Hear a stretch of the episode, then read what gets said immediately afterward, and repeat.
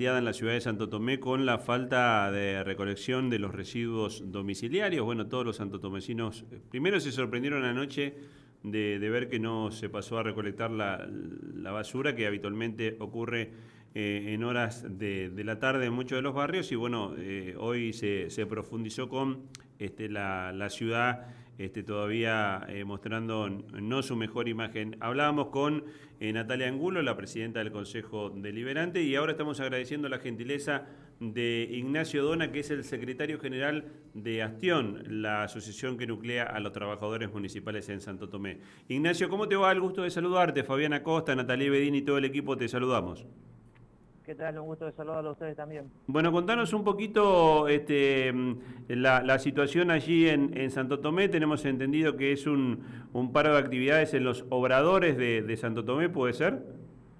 Sí, te comento. Nosotros en el día de ayer hicimos una asamblea en el, obrador número uno, en, la cual, por decisión de, todos los compañeros, eh, se tomó la medida de un kit de colaboración eh, hace, hace ya meses que venimos reclamando por el estado del parque automotor, la falta de insumos, eh, varias cuestiones que dan al trabajo de los empleados, la seguridad, eh, problemas en, el, en, los cables, con riesgo de electrocución, mucha, mucha falencia que venimos ya hace meses haciendo reclamos al Ejecutivo Municipal donde hemos tenido diferentes reuniones, siempre, siempre dialogando, pero con pocas respuestas.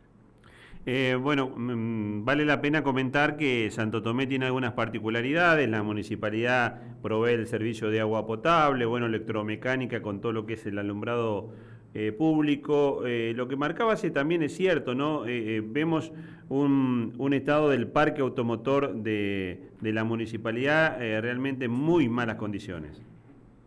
Sí, sí, nosotros eh, hoy estábamos viendo, estábamos revisando las notas que venimos presentando hace meses y, la verdad que, el, reclamo del parque automotor eh, ha sido siempre, hicimos hincapié en eso, eh, con poca respuesta. Después comentarte también un poquito que el, allá en el obrador estaba faltando la bomba para lavar los vehículos, después los desmalezados también, el las desmalezadoras y tienen que estar cuatro funcionando y solamente hay una. Em, todos los sectores tienen el riego, tiene que haber, el obrador tiene cuatro riegos y hay solamente uno funcionando. O sea, no es solamente la recolección de residuos, sino todos los servicios que han afectado por esta por esta falta de, respuesta en, en, los insumos, en los repuestos. Eh, por eso se llevó a una, una situación extrema que la verdad que es lamentable. Ignacio, ¿y ustedes entienden que esto se profundizó después de las elecciones? Digo, al perder la posibilidad de la intendenta de su reelección, ¿esto se ha profundizado? Eh, sí, sí, sí, la verdad que sí. Eh, vemos que después de las elecciones como que, hemos tenido eh, menos respuesta en base a estos reclamos que venimos, que venimos llevando adelante. Eh, Ignacio, y respecto de lo que decís de esta situación que vienen observando desde hace tiempo, eh, vienen haciendo los reclamos hacia el municipio, eh, ¿pudieron también conversar con algún concejal de la oposición que haya podido intervenir en, este tema? ¿Algún día tuvieron algún tipo de palabra por parte de la intendenta? No, con, los concejales la verdad que no, hemos charlado. Sí, te digo que con la, con la intendenta, con el secretario de gobierno, eh, siempre mantuvimos un diálogo y, hablando de esta de, estos reclamos que, que les llevamos adelante. ¿Y qué les y qué les responde? ¿Por qué no por qué no se puede solucionar estos reclamos? Y la verdad que siempre fueron fueron promesas que sí, que ya eh, que en lo inmediato iban a solucionar, una cosa, la otra, pero, pero sí, más que, más que nada fueron promesas porque pasó el tiempo, pasó el tiempo y no se pudo acomodar nada. Ignacio, ¿y cuál es la expectativa que tienen? Bueno, eh, Santo Tomé está transitando un periodo de transición también de gobierno, eh, viene un nuevo intendente. Eh, ¿Qué es lo que ustedes están viendo de cara al futuro de cómo va a poder resolverse esto? Porque pareciera que con la intendenta actual no van a tener respuesta. Y la verdad que estamos muy preocupados, muy preocupados por la situación actual y también por, por la situación acá en adelante, también con lo que se va a encontrar el, el nuevo Ejecutivo Municipal. La verdad que, que, que es muy grave el, el deterioro de, toda la municipalidad en sí. Nos comentaba eh, Natalia Angulo que también una de las dificultades es que prácticamente se han quitado todas las horas extras que reforzaban de alguna manera la prestación de servicio. No, no, no, con el tema de la hora extra no. La verdad que no, no, en ese sentido eh, no hubo quite de, horas extras, no. Bien, ¿y cómo está?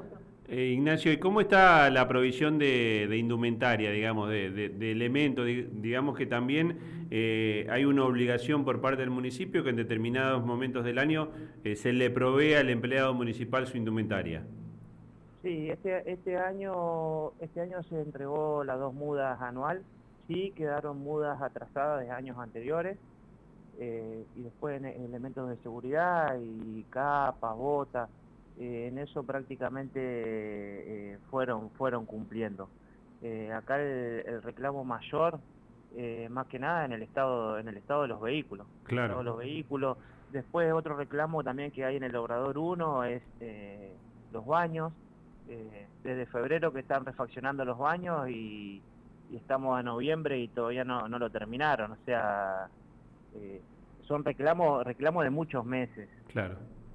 Eh, Ignacio, y, la última pregunta tiene que ver quizá con, lo más importante, una cuestión fundamental, que es saber este, qué información manejan ustedes del estado de la situación económica financiera del municipio, porque si el municipio este, está complicado o está en rojo con su número, difícilmente puede dar una respuesta a los empleados primero y a los vecinos después.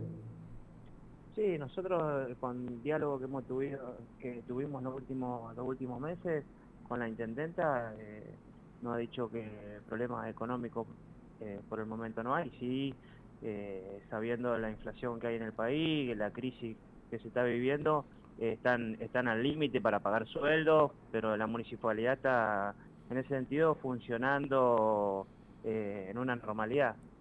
Ignacio, ¿cuántos años hace que estás en esta planta de trabajo? Yo que trabajo en la municipalidad. Sí.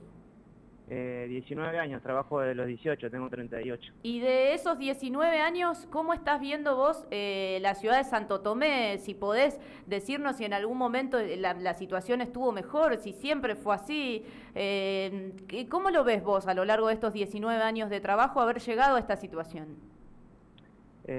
no, por un lado, como, como ciudadano, no, nunca, nunca vi Santo Tomé así como está en estos momentos y después eh, como empleado como empleado municipal uno uno vive el día a día y sabe también la necesidad que hay de, mejorar muchas condiciones de trabajo.